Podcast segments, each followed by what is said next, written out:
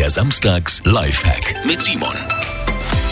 Wenn Kaffee ein paar Stunden auf so einer Heizplatte steht, verliert er natürlich sein Aroma. Aber jetzt nicht wegschütten. Geben Sie einfach etwas Salz in den Kaffee. Und der schmeckt wieder frisch. Ist kein Scherz.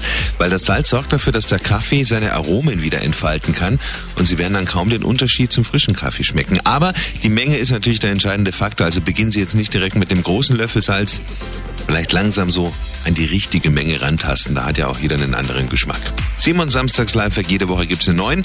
Natürlich auch immer noch mal zum Nachhören auf radio arabella.de.